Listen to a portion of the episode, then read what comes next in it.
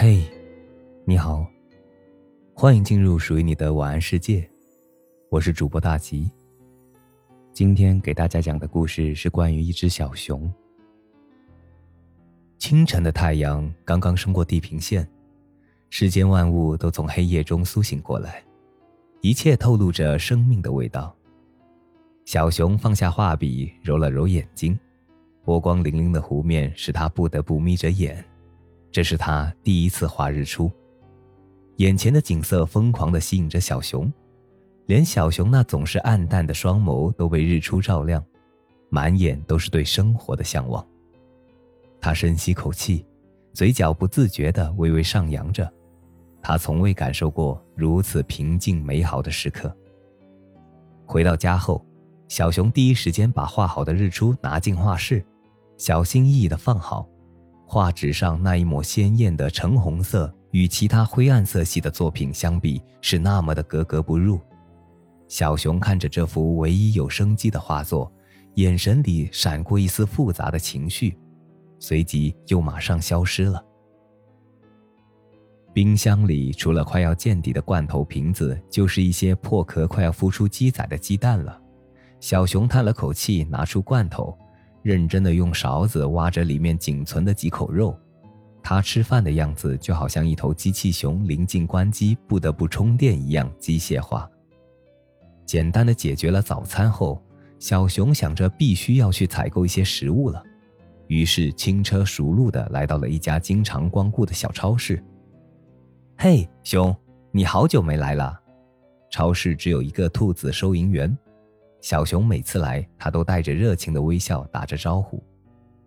小熊抬起大爪子，在兔子眼前停顿了三秒，算是回应了他热情的问候，然后径直的走向食物货架。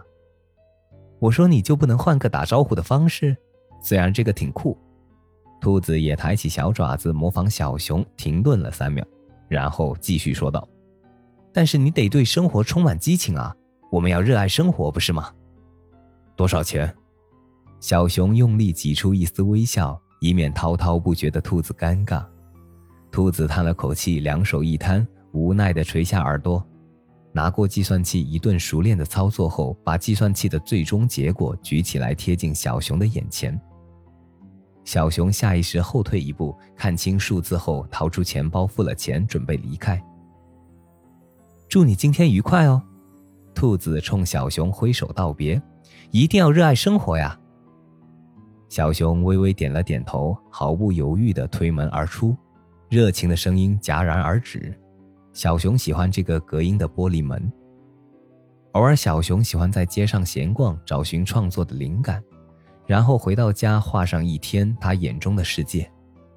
有时是路边一个废弃易拉罐，有时是街尾吵架的鼹鼠夫妇，有时是喝得酩酊大醉的狐狸大叔。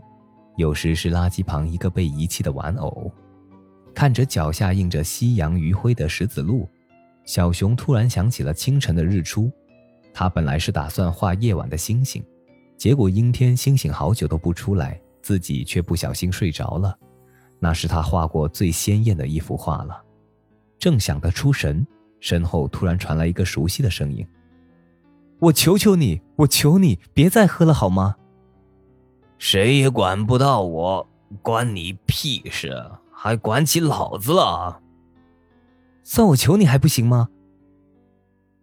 小熊被眼前的景象吓到了，原本热情充满活力的收银员兔子，竟满脸泪水的拉着一个踉跄的酒鬼。酒鬼涨红着脸，死命的握住手里的酒瓶，防止兔子抢走。然后酒鬼一个甩手把兔子扯倒在地，又指着兔子咒骂了一句后，歪歪斜斜的离开了。小熊定定的站在原地，思绪万千。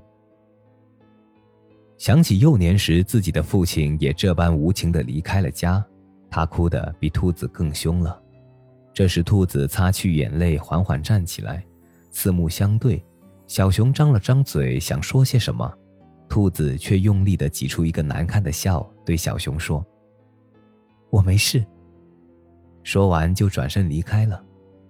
那离开的背影渐渐地消失在街尾阳光照不进的拐角，小熊赶紧追了上去，远远地跟在兔子的身后，保持着步伐一致。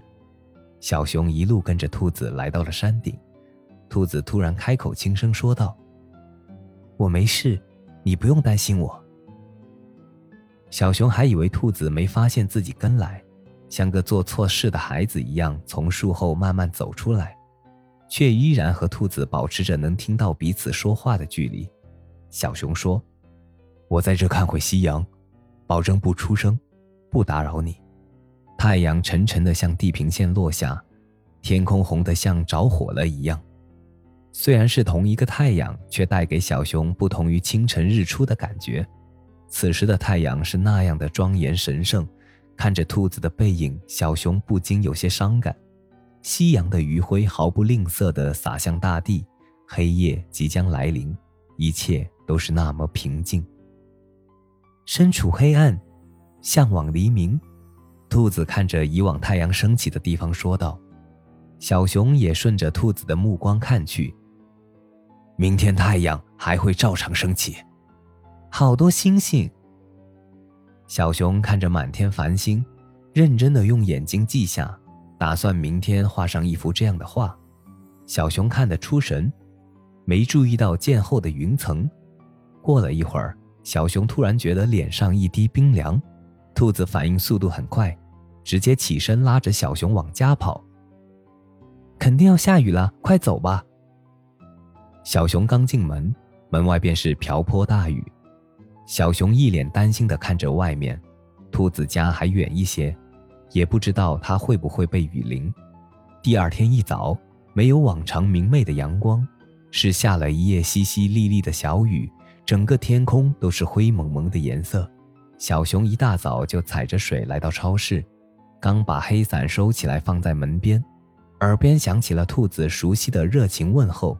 兔子像往常一样开心地笑着。小熊小心翼翼地拿出怀里的纸，轻轻地在兔子面前展开，是小熊昨晚画的一张他和兔子坐在山顶上的画。不过，原本是夕阳余晖的背影，被他画成了清晨的日出。小熊挤出一丝难看的微笑说：“今天的日出迟到了。”好了，今晚的故事就讲到这里，我是主播大吉，感谢您的收听。晚安。